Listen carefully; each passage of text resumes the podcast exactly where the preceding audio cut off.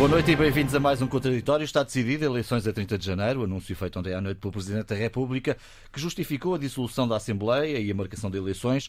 Para Marcelo, o Governo perdeu a sua base de apoio e a sua perda não foi meramente conjuntural.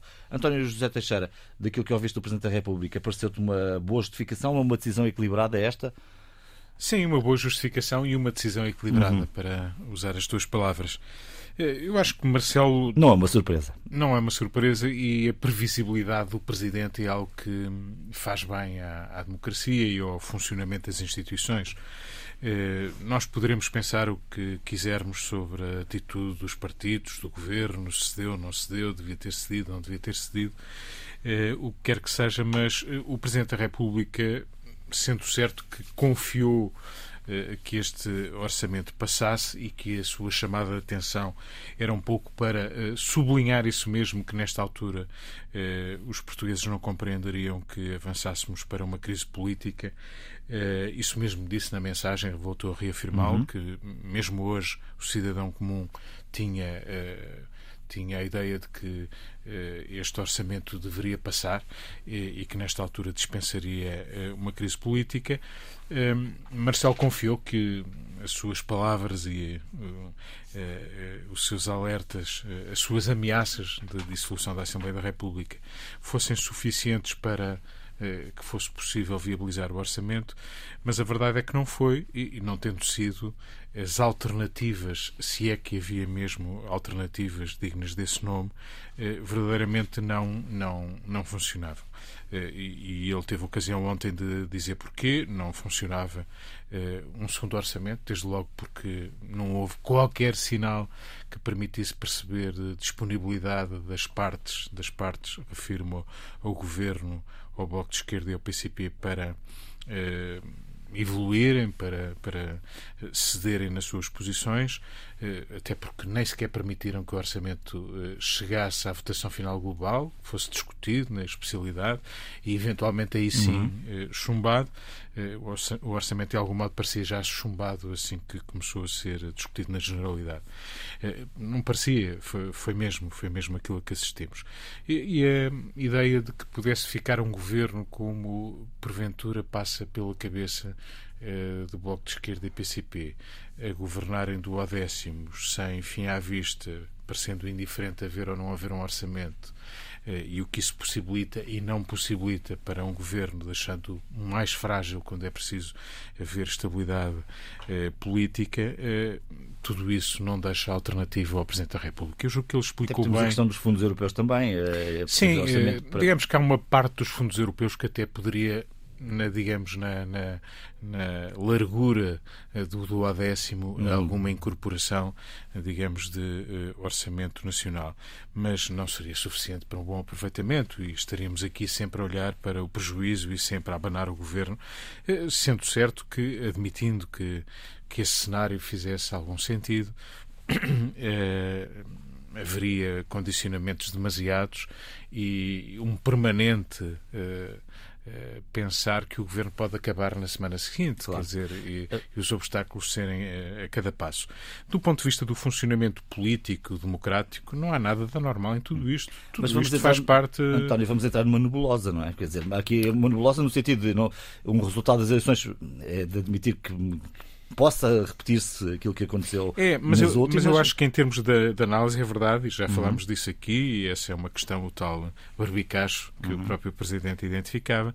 Mas é bom ver, antes disso, uh, o que é que temos em mãos. E o que temos em mãos é, de facto, um impasse político que foi criado e que precisa ter solução. E a solução é eleições. Ouvir o, o povo e ele dizer de sua justiça. E poderemos assistir a uma mudança de ciclo político, podemos pode ser a altura em que eh, há uma alternativa eh, à, à, esquerda ou pode haver um reafirmar de posições como, como as conhecemos hoje. Tudo pode acontecer e pode obrigar as forças políticas a olhar de novo para os seus eh, as suas linhas vermelhas, se calhar abdicar das tais linhas vermelhas à partida e começar uhum. a pensar que é preciso encontrar soluções para o país. Mas eu diria que antes disso, sendo que essa eventualidade existe pós-eleições, antes disso não foi deixado o campo de manobra para outra coisa que não esta. E não fosse estarmos ainda em pandemia, que não acabou, estarmos numa crise económica e social tão grave, tudo isto seria, digamos, a coisa mais normal do mundo. Em democracia, eh, quando não há soluções, um bom orçamento. Há aqui uma novidade: é eh, assistimos a uma dissolução de um Parlamento em função do chumbo de um orçamento. Nunca tinha sido chumbado um orçamento desde, desde que temos a Assembleia da República, como ontem lembrou Marcelo Rebelo de Sousa. Mas isso aconteceu. E a verdade é que ficou um partido sozinho, minoritário, a, a defender esse orçamento. E a verdade é que se criou um bloqueio. E esse hum. bloqueio precisa de ser, precisa de ser ultrapassado. Eu acho que mesmo o ONUS que muitas vezes atribuímos ao Presidente da República quando dissolve a Assembleia, já aconteceu com, com os seus antecessores, e que muitas vezes, lembramos o caso de Pedro Santana Lopes.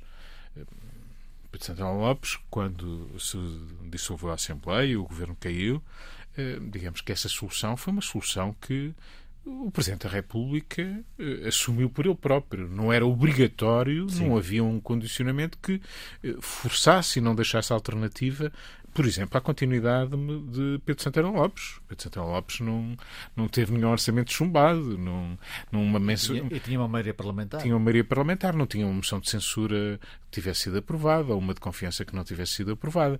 Portanto, foi um risco que o Presidente assumiu. Correu bem no final, exemplo, mudou o ciclo e o Presidente, por vistos, estava a medir bem a temperatura eh, política. Eh, mas desta feita, Marcelo não está a fazer uma aposta, não está a dizer, bom, eu acho que António Costa já terminou o seu tempo.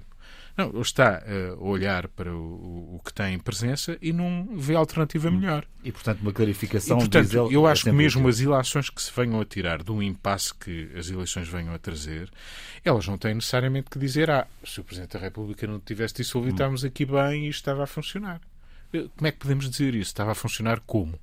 Em duodécimos, era esse o caminho.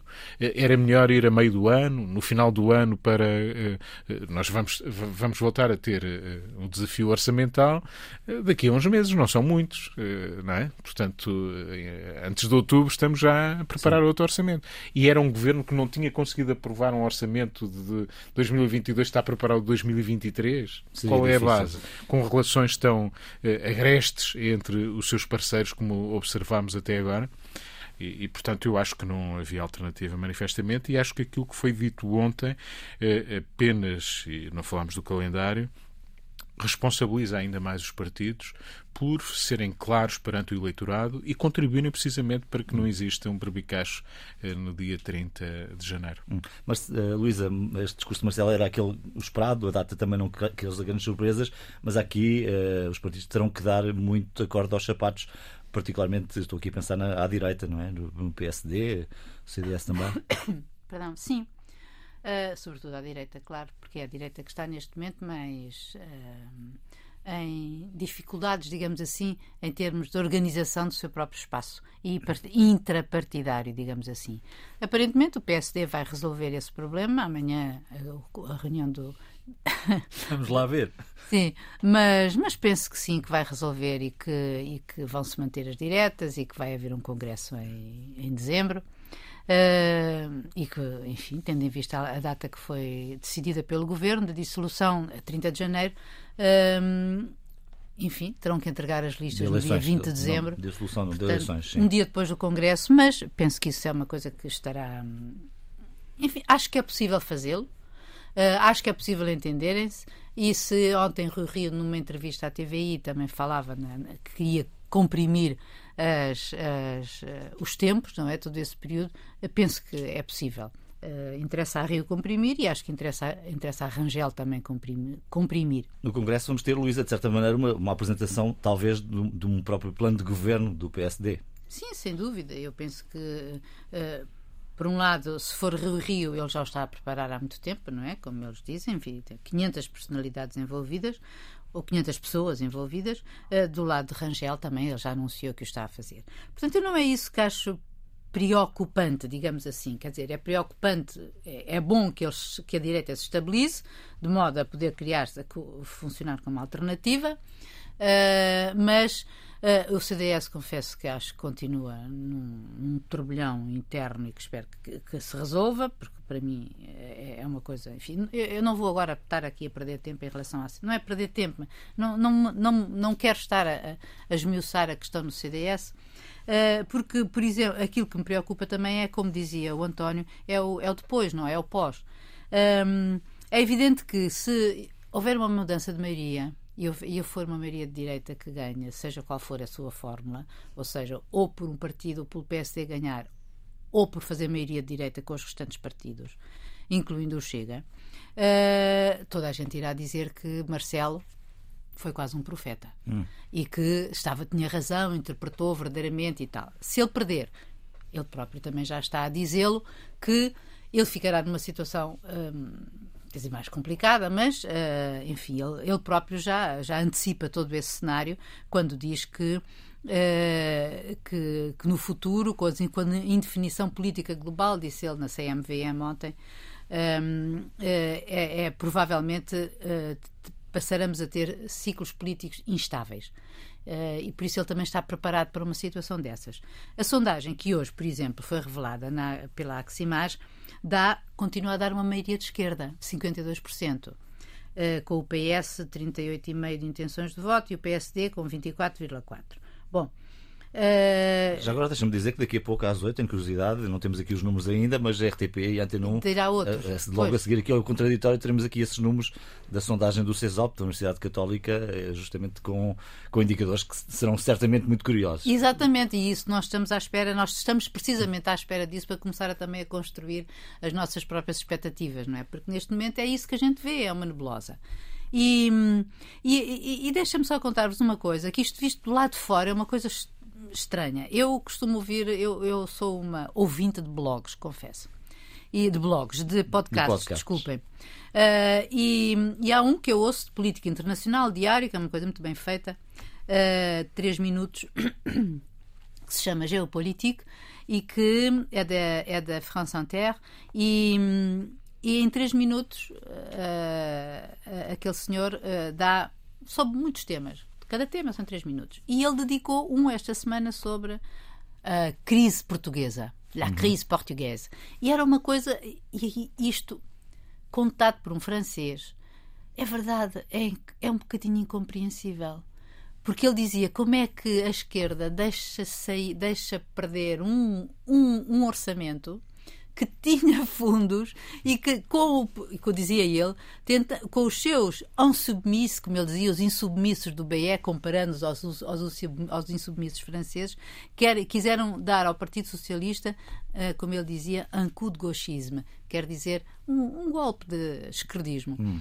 Isto, isto, ou seja, o que eu quero dizer é que isto. Permite, o Monde uh, ontem tinha um editorial em que dizia que a esquerda portuguesa andava a brincar com o fogo. É isso, sabes? Mas as Isto... vistas de fora estão sempre outra coisa. As, sim, mas são, são mais distantes e objetivas. A portuguesa sempre brincou com o fogo. e, mas, se queimou. E ontem, e ontem mas eu, eu, quando citava estes dados da sondagem foi porque ontem, quando uh, Marcelo Rebelo de Souza quase que passa uma certidão de óbito, passo o termo, à geringonça, dizendo que este governo cai por, pela pela divisão na base uhum. da sua sustentação de poder, ou seja, pela esquerda. Um, Quer dizer, se, se efetivamente, de acordo com as sondagens que nós temos hoje de manhã, e falta muito tempo, e ainda hoje à noite haverá outras, tudo bem, um, se se der com este mesmo valor, com, sim, com, com este mesmo panorama, isto é mesmo um barbicaz. Um barbicaz. Raul? Marcelo não é um profeta, mas ontem expôs mais uma vez o seu pensamento estruturado, sólido e coerente. Isso é bom, é bom para Portugal. Aliás, hoje uh, li um texto na imprensa, aliás, um texto da Lusa, uh, que uh, mostra essa coerência de Marcelo Belo de Souza. Em 2015, 15 dias depois de, de, se anunciar a sua candidatura, há um discurso, uma intervenção na Voz do Operário, um discurso de uma hora, em que quem o ler, agora não vou, eu li e quem quiser ler, está na imprensa, vê lá tudo, ou seja, aquilo que Marcelo dizia 15 dias depois de ser candidato, da primeira vez, bem entendido, é rigorosamente aquilo que, em que ele assentou essa, esta sua decisão. Eu confesso também que andava um pouco encanitado uh, com Marcelo Belo de Souza, porque achei uh, mal Uh, quer dizer mal que o Presidente da República tinha esticado demasiado a corda, tinha fechado janelas. Talvez já cheguei a dizer aqui que talvez o Presidente da República se tivesse precipitado.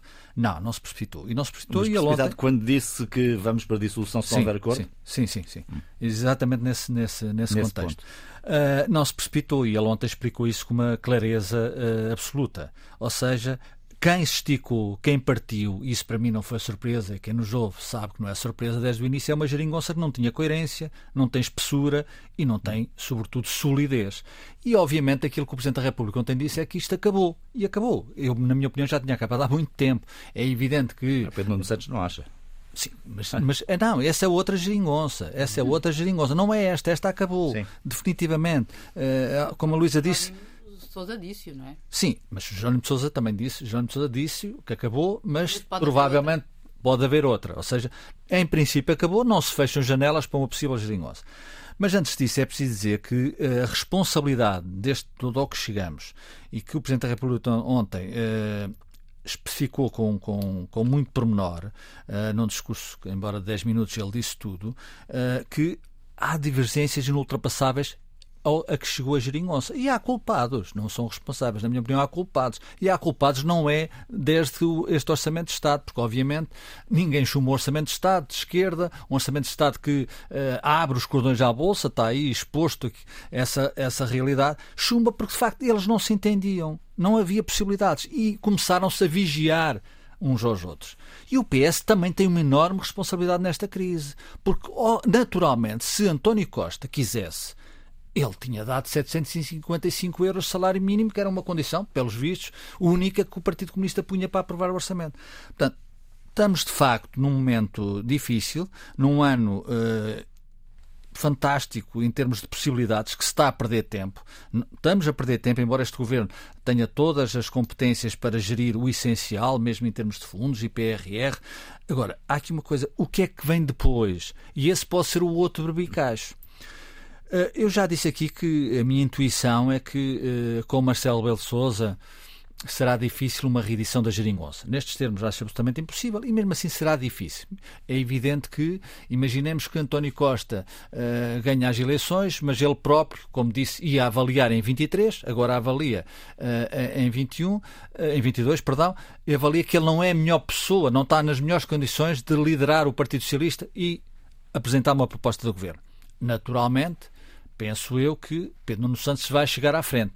Essa é uma questão interna do Partido Socialista que está tão ao mais partido em termos futuros do que o PST. Esta crise da direita que existe, que é real, que está a ser muito maltratada pelos líderes Rui Rio e Francisco Rodrigues dos Santos, mas essa crise existe sobretudo na esquerda. Ou seja, daqui a uns meses a direita endireita-se, endireita-se mal ou bem, tem novos líderes ou tem os mesmos líderes e, portanto, segue o seu caminho. E há eleições e há uma mobilização diferente daquela que houve em 2019, porque a geringonça estava ainda, ainda uh, bem, bem, bem apreciada pela, pela maioria dos portugueses.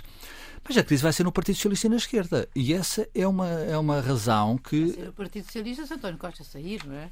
Ah, e mesmo que António Costa fique, a não ser que António Costa tenha a maioria absoluta, a não ser que António Sim. Costa tenha a maioria absoluta, eh, há uma crise, porque esta geringonça com António Costa a liderar uma geringonça desta natureza é absolutamente impossível. Hum. Marcelo, aliás, ontem. Há aqui uma questão de pessoas? Não, há pessoas e de projetos, quer dizer, porque esta geringonça sempre foi uh, contra a natura desde o início. Contra, não é questão dos muros, não é questão dos muros, é questão dos projetos, é questão naturalmente também das lideranças. Há uma estratégia que não foi seguida e há lideranças que não conseguiram criar uma estratégia minimamente comum. E isso desembocou numa, numa, num orçamento de Estado que, aliás, o Ministro das Finanças, eh, João Leão, diz hoje, e, e penso que bem, Portugal não tem uma crise orçamental. Poderá vir a ter, mas não tem. Não há crise orçamental. Há uma profunda crise política e os responsáveis, os culpados dela, não é o Dr. Rui Rio, não é o Dr. Francisco dos Santos.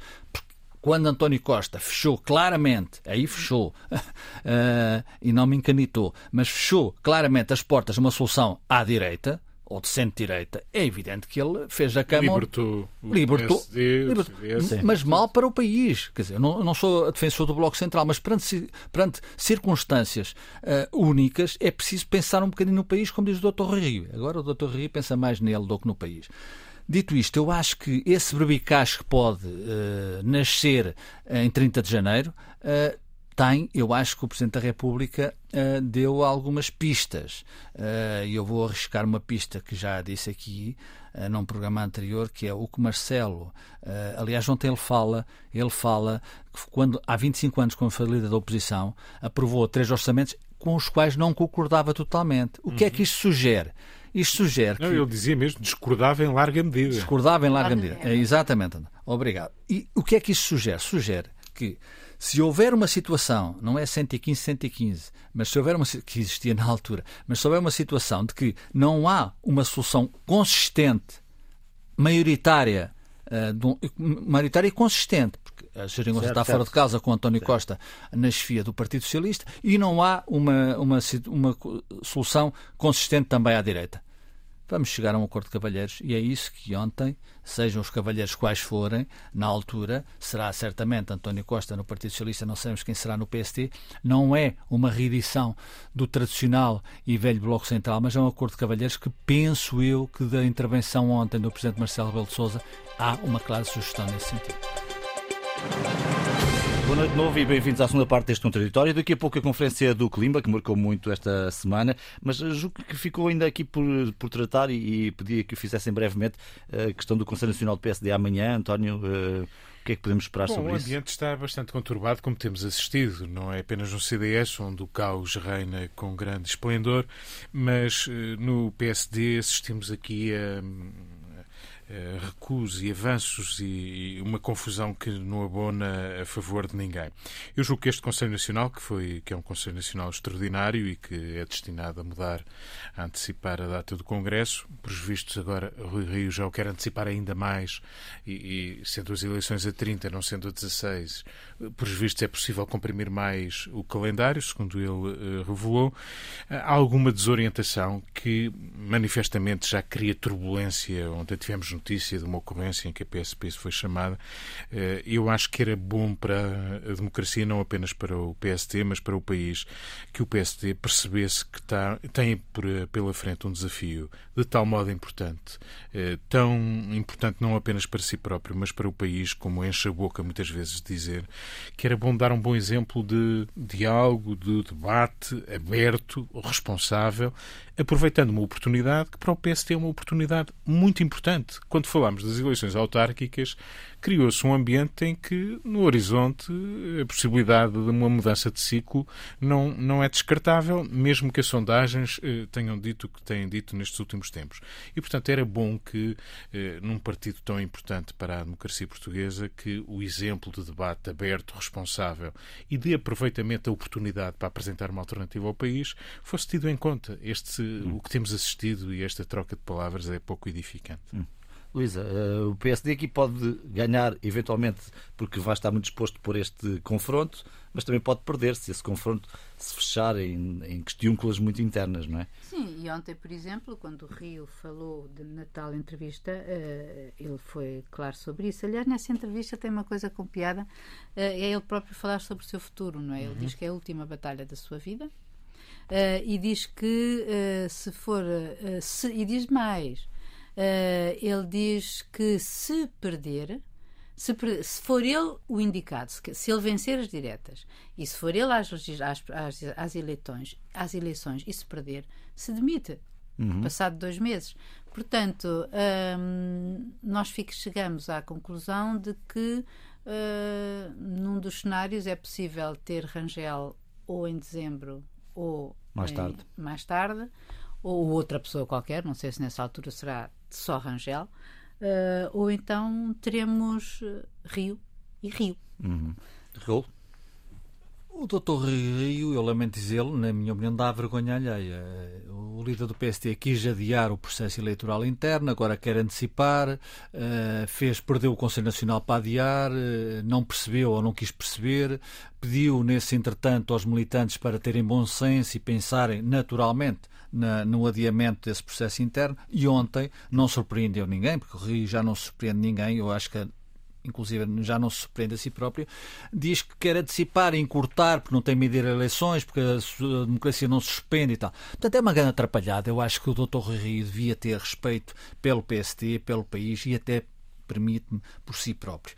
É um tolo no meio da ponte, mesmo que ganhe as diretas, mesmo que seja Primeiro-Ministro, sinceramente, sinceramente, estes são dos tais episódios que marcam a vida de uma pessoa. Eu não esperava isso, Dr. Rui conheço relativamente bem, uh, tinha consideração por ele, uh, sinceramente é muito difícil ter consideração pelo Dr. Rui Está aí a cimeira do clima na Escócia, com ausências da Rússia e China, e aviso que falta pouco tempo para travar o aumento da temperatura. António José Teixeira, para já os compromissos que se desenham parecem saber a pouco. Ainda não terminou, pode ser que nos surpreenda. As expectativas são muito baixas. Eh, à partida, não se espera muito desta cimeira. É já eh, o 26 é, a 26 cimeira, o que diz bem de se fizermos o balanço do pouco que se avançou ao longo do tempo. A cimeira vai até o dia 12, vamos ver o que sai dali quando as expectativas são baixas, pode ser que saia alguma coisa de palpável, mas o que temos conhecido até agora é muito limitado, os compromissos não, não envolvem todos. Há vários exemplos, o carvão, que era algo que pensávamos que estava mesmo já eh, em fase de abandono eh, com a crise energética que assistimos e que também não é indiferente à transição climática eh, que vivemos. Ehm, o carvão, que é objeto agora de novo compromisso, é, a meta de 2030 para os mais ricos, 2040 para os mais pobres, para pôr fim ao uso do carvão. Eh, pois bem, fora desta, deste compromisso está a China, está o Japão, está a Coreia do Sul. E, portanto, vemos que tudo isto, estas datas que empurramos normalmente para a frente, mais 10 anos, mais 20 anos, mais 30 anos, eh, tudo isto eh, é pouco credível. Não se hum. nota uma vontade efetiva, mesmo perante a ameaça, os cenários tenebrosos que foram traçados por alguns dos responsáveis que lá estão, Boris Johnson, eh, logo na abertura dos trabalhos, eh, o assinalou, mas depois o exemplo que individual cada um dá, levando o seu jato privado, o Príncipe Carlos, o próprio Boris Johnson, que vai para Glasgow, que não é propriamente do outro lado do mundo, o Presidente da Amazon, o uhum. Jeff Bezos, por aí fora, são sempre maus exemplos. Portanto, a, descredibilização de toda, toda esta gente é, é, é de facto enorme. E, e, depois ficamos por o protesto dos mais novos, mais preocupados, mais ativos na, nessa luta. Estamos a assistir hoje a greve, a chamada greve climática estudantil. Como que é também não é sextas-feiras, sim. Sim, que é sextas-feiras, que também não é propriamente, apesar de ser um ato de protesto que visa tornar visível essa mensagem, mas, eh, quer dizer, o mundo precisa de bons exemplos. O mundo precisa dizer eh, passamos a fazer melhor, eh, passamos a poupar uh, energia, uh, a poluir menos, a, a, concentrar menos, menos gases com efeito de estufa. E, de facto, o, o, caminho que estamos a seguir é o caminho do precipício. Não nos estamos a, a afastar, nem a travar sequer, porque, olhando para níveis, estava a ler os níveis de 2020 uh, de concentração de gases com efeito de estufa, apenas se agravaram, uh, atingiram um novo recorde. Eh, é neste caminho que estamos. E, se assim continuarmos, as previsões são, em vez daquilo que foi o compromisso de Paris há seis anos, de diminuir a temperatura global entre 1,5 e, e 2 graus Celsius, provavelmente vamos chegar ao, ao fim do século a aumentar e não a diminuir, a aumentar mais 2,7 graus Celsius. E isto é tudo que não devia acontecer. E, portanto, eu lembro de ver um vídeo, provavelmente vocês viram, eh, que era um dinossauro que entrava na, na Assembleia Geral das Nações Unidas e fazia um discurso. Há lá, há lá alguns dinossauros. Há muitos dinossauros. Aquilo era um dinossauro, eh, digamos, a imagem de um dinossauro antigo. Dizia, bom, mas no nosso tempo nós ainda fomos extintos porque eram uns, uns, meteoritos. Não podemos, e não fizemos nada para aumentar os meteoritos. Certo, não, vocês certo. estão a fazer tudo para, para se extinguirem. E, portanto, isto diz respeito a todos. Eu estou aqui a pregar eh, e tem a ver comigo e com todos nós, e todos temos que fazer alguma coisa por isso. Não é fácil. Nesta crise que atravessamos com o aumento do preço das matérias-primas, da energia, tudo isto é um convite para eh, não, não fazer nada, continuar a usar o carvão, eh, e, portanto, é, é disso que estamos a falar. Evoluímos pouco. Luísa. Uh, sabes que eu, eu, acho que isso é um dos problemas dramáticos das nossas eh, vidas, uh, do nosso futuro. Um, como diz o António, uh, isto. E, e lembro-me de, de, uma afirmação do Primeiro-Ministro Boris Johnson que dizia: falta um minuto para a meia-noite e à meia-noite isto acaba. Isto acaba. e na verdade. Um, nós somos, nós vivemos muito para nós próprios, não é? E pensamos pouco no, no futuro e, portanto, os dinossauros não pensavam, não é? Os dinossauros tiver, viveram centenas de milhões de anos. Nós estamos aqui uma fração eh, nós, seres humanos, uhum. estamos aqui a uma fração desse tempo. E, e eu acho que tudo isto um, é, é, é, é, é, tudo muito complicado, no sentido em que cada um de nós pode contribuir alguma coisa na sua vida. Eu coloco mais essas questões mesmo. Acho que isto só pode mudar mesmo pela mudança de cada um. Acho que, isto, acho que os governos e os Estados têm a obrigação de tomar medidas macro que ajudem os cidadãos depois a tomar as suas decisões nesse sentido. Porque quando tu hoje lês que, sim senhora, mais de uh, 20 ou 30 países uh, comprometem-se a deixar de financiar os projetos de combustíveis fósseis, entre eles Portugal. Uh, Quer dizer, tens logo de fora a China e a Rússia, que são os grandes produtores de carvão. Mesmo na União Europeia, onde isso já está adquirido, a Polónia, e que até 2030 isso deve, deve acabar, a produção do carvão, a Polónia já disse que vai estender mais 10 anos, porque a Polónia é tremendamente dependente do carvão, uhum e sendo que ainda por cima beneficia do tal Fundo de Transição Justa, se vocês ainda se lembram, eu gostava de saber o que é que aconteceu ao chamado Green Deal, ao pacote verde hum. da União Europeia, sinceramente, que há dois anos é, foi a grande aposta da, da nova Comissão e da nova Presidente da Comissão, mas que com a pandemia pelo meio aquilo ficou. Se esbateu. Se esbateu. E eu acho mesmo que cada um de nós é independentemente. A, a, Uh, aquela jovem, a Greta, a Greta Thunberg, a sueca, sim, sim uh, dizia que isto tudo era uma fantochada, era greenwashing, não é? que era uma lavagem verde, que aqui isto, na, na, o que se passava em, em Glasgow. Uh, eu não quero ser tão pessimista, mas na verdade, se das centenas de, de organizações não governamentais que deviam, que, está, que pediram para, para estar presentes, só quatro é que foram autorizadas que foram não sei quantos, 120 líderes, não sei o quê. Está bem, os líderes é que decidem. Mas, em boa verdade, o futuro do planeta depende do comportamento individual de cada um. Mas as nossas, as nossas atitudes também dependem de outras medidas dos governos. Ou seja, se eu opto, eu não vou pôr em minha casa uma centralzita de carvão, não é? Uhum. Eu dependo do gás, de onde é que vem o gás, ou dependo do petróleo, de, do combustíveis fósseis. Quer dizer, eu não... não temos a circulação, temos a alimentação, pois, muita coisa para mudar. Eu não vou mudar eu própria no meu apartamento, vou, vou passar a isoladamente depender de energia solar ou eólica. Por isso, tudo isto é mesmo. Eu, cada cidadão deve compenetrar-se rigorosamente que isto é uma batalha individual. Raul? Houve Roma, o G20, e depois houve um prolongamento alargado de 120 ou 130, whatever, em Glasgow. É um falhaço total. Não direi que é uma fantochada, mas como o António e a Luísa disseram. Dizer, eu não disse que era fantochada. Eu não, não, não, não, eu também acho que não é fantochada. Ah. Foi a Greta que disse que, disse que era fantochada. Não é fantochada, mas obviamente. Aliás, reparem uma coisa: independentemente do que a gente pense de qualquer regime, eh, de qualquer democracia mais ou menos musculada, neste caso não são democracias, mas que alguém passa pela cabeça de alguém, no seu perfeito juízo, que se alcança um acordo para um problema desta natureza sem a China e a Rússia. Quer dizer, estamos todos a brincar. É muito bonito ir a Glasgow, o, o Príncipe Carlos vai, de, vai de, de, de, avião, o Boris Johnson vai e vem. Quer dizer, isto, isto é, de facto, vivemos numa época muito mediatizada, onde serve tudo para, para, para croquetes. Eh, eu estou a ser muito cáustico, mas eh, nós que estamos em casa a assistir a isto, como é que isto é possível? É possível.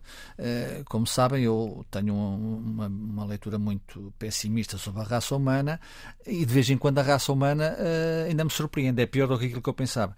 Uh, Bom, mas toda esta gente está envolvida e, quer chegar ao acordo. Falta, claro, a Rússia e a, João, e a China. Eu não estou a dizer que as pessoas não queiram chegar a um acordo, não é esse o meu ponto. Mas, Ou seja, há aqui, há aqui a 26 encenação Uh, vamos para a próxima. Paris foi algo, como o António disse, algo consistente. Glasgow é voltar atrás. Quer dizer, andamos num jogo de espelhos, onde cada um quer proteger a sua, a sua uh, objetiva preocupação uh, sobre a questão climática, que é real e que é séria, mas depois ninguém se entende. Porquê? Porque há interesses de outra natureza, há eleições para ganhar, há, há classes para satisfazer, etc, etc. Há mercados internos, e isso é também um problema da União Europeia, como eu repetidamente digo aqui, que têm que ser satisfeitos. E o que é que isto causa? Para terminar, isto causa de facto que esta, esta boa gente que se indigna muito contra uh, as ideias radicais, os partidos mais radicais, são eles que alimentam isso. São eles que alimentam isso, porque é evidente que isto só dá matéria a quem queira de facto ter um discurso radical que pode pôr em causa aquilo que é um bem essencial, apesar da raça humana, que é a democracia. E eu temo, para além da questão climática, que estas atitudes uh, contribuem grandemente para aquilo que pode estar em causa, que é a democracia enquanto a gente a conhece e gosta dela. E ela está, tínhamos, tínhamos, vejam o que é que está a acontecer em França, por exemplo. E a França é sempre um laboratório inicial das coisas, uhum. ou tem sido. Vejam, vejam o que é que está a acontecer em França. E é evidente que não há uh, ações concretas e depois vive-se de projeções. Em 2030 temos menos um ponto, um ponto e meio. Mas depois vem dizer, é um ponto e meio, nem, nem pensar. Então é quando? É para talvez em 2050, 2050 talvez quando não faltar um minuto para, para a meia-noite, mas já estamos depois da meia-noite. Isto, de facto, é lamentável. As democracias, eh, que obviamente são o melhor sistema, inquestionavelmente, que nós conhecemos e que existe, mas estão a brincar com coisas sérias e esta é também uma coisa séria em que eles estão a brincar. Bom, o que fica por dizer esta semana, António? Olha, por exemplo, tivemos entre nós a, a Web Summit, de novo agora presencial, com menos gente do que já teve, mas apenas uma ideia para, para deixar. Um dos intervenientes foi o fundador da World Wide Web, a www que nós escrevemos, da internet, Tim Berners-Lee, e ele veio apresentar uma tecnologia para proteger os nossos dados pessoais. Os dados pessoais são aquilo que chamamos de petróleo eh, contemporâneo, eh, mas são os dados pessoais que têm um têm sido partilhados sem nós termos qualquer controle sobre eles e, têm, e têm sido objeto de operações eh, que nem ajudam a democracia, de que estamos a falar, pelo contrário, a pervertem e também eh, põem em causa muitas vezes a nossa própria segurança. Ele terá inventado uma tecnologia eh, que é uma espécie de uma cápsula virtual pessoal eh, na qual ficariam os nossos dados pessoais e sobre os quais nós teríamos controle, ou seja, saberíamos quem é que os pode ou não pode utilizar e teríamos soberania sobre eles.